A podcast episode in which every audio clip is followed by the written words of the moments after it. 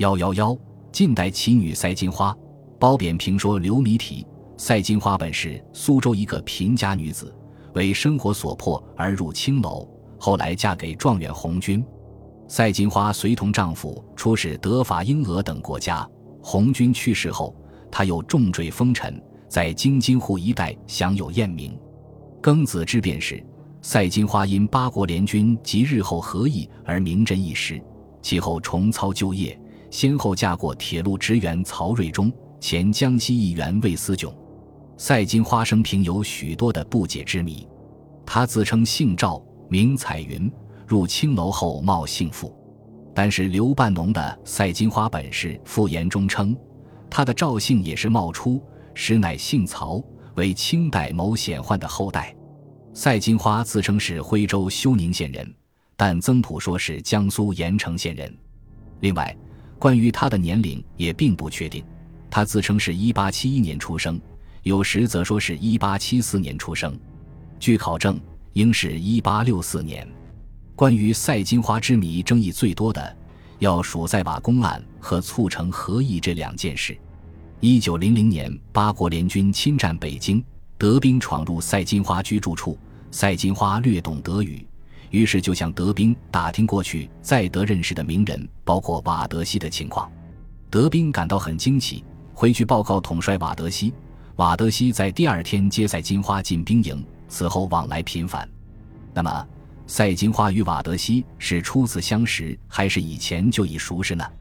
刘半农的《赛金花本事》记载其口述说：“我同瓦德西以前并不认识，我小时同红军去过德国。”但曾凡的《赛金花外传》中记载，到德国那年结识了瓦德西将军，他和洪先生是常来往的，故而我们也很熟识。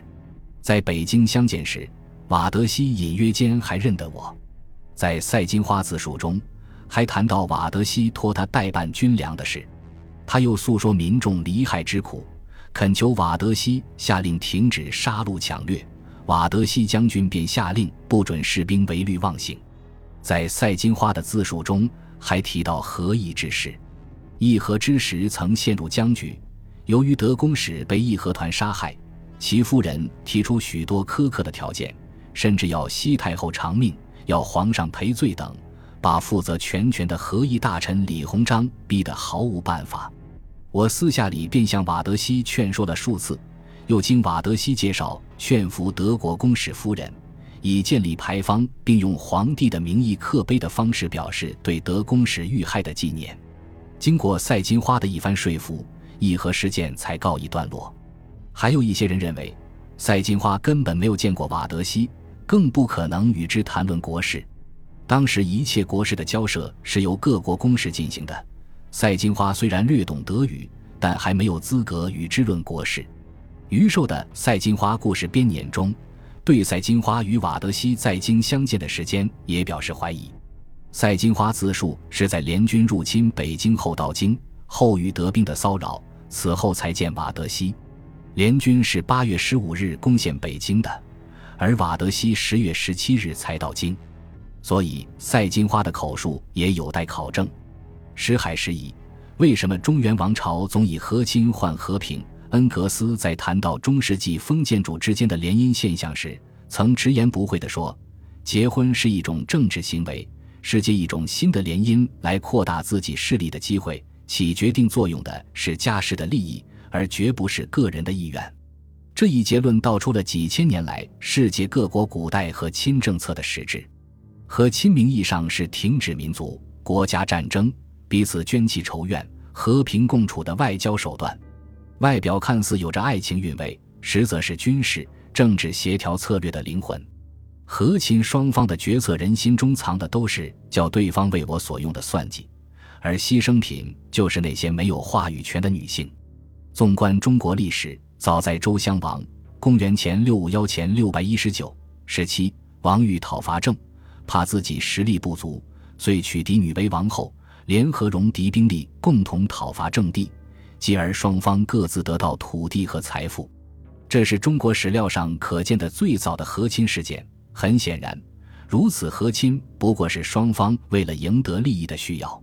此后，无论汉唐还是宋明清，为了缓和国界周边紧张的民族关系，和亲成了惯用的手段。也正因为如此，一去紫台连朔漠，独留青冢向黄昏的情景，便常浮现于茫茫荒野、枯山之间，化作诗人笔尖的凄美感叹。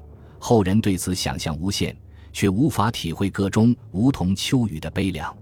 今日我们所熟知的和亲，必然不是为政者突发奇想的政策。他之所以受到帝王青睐，实则是有历史根源的。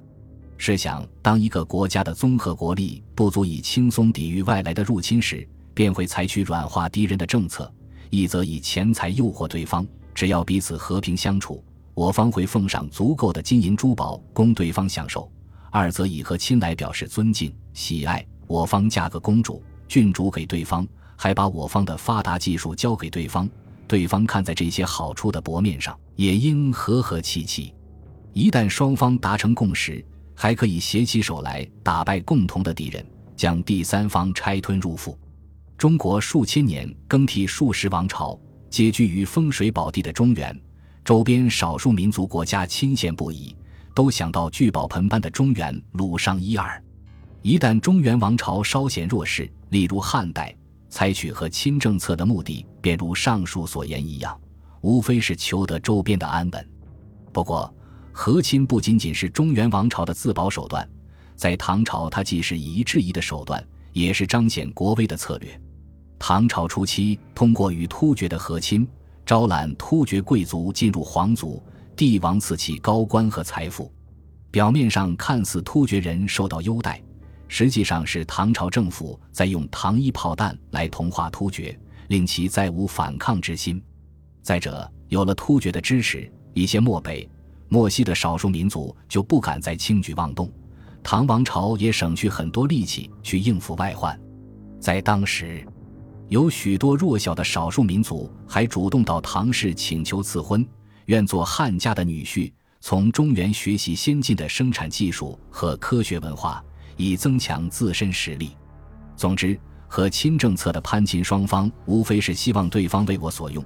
一旦这种互相利用失去了平衡机制，某一方再无价值可言，和亲便再也成不了和平的手段，战争才是决定最后结局的方法。不过，我们不能否定和亲政策在客观上促进了中华各民族的政治、经济、文化上的交流，在不同时期也的确保护了人们免受战争和掠夺的苦难。本集播放完毕，感谢您的收听，喜欢请订阅加关注，主页有更多精彩内容。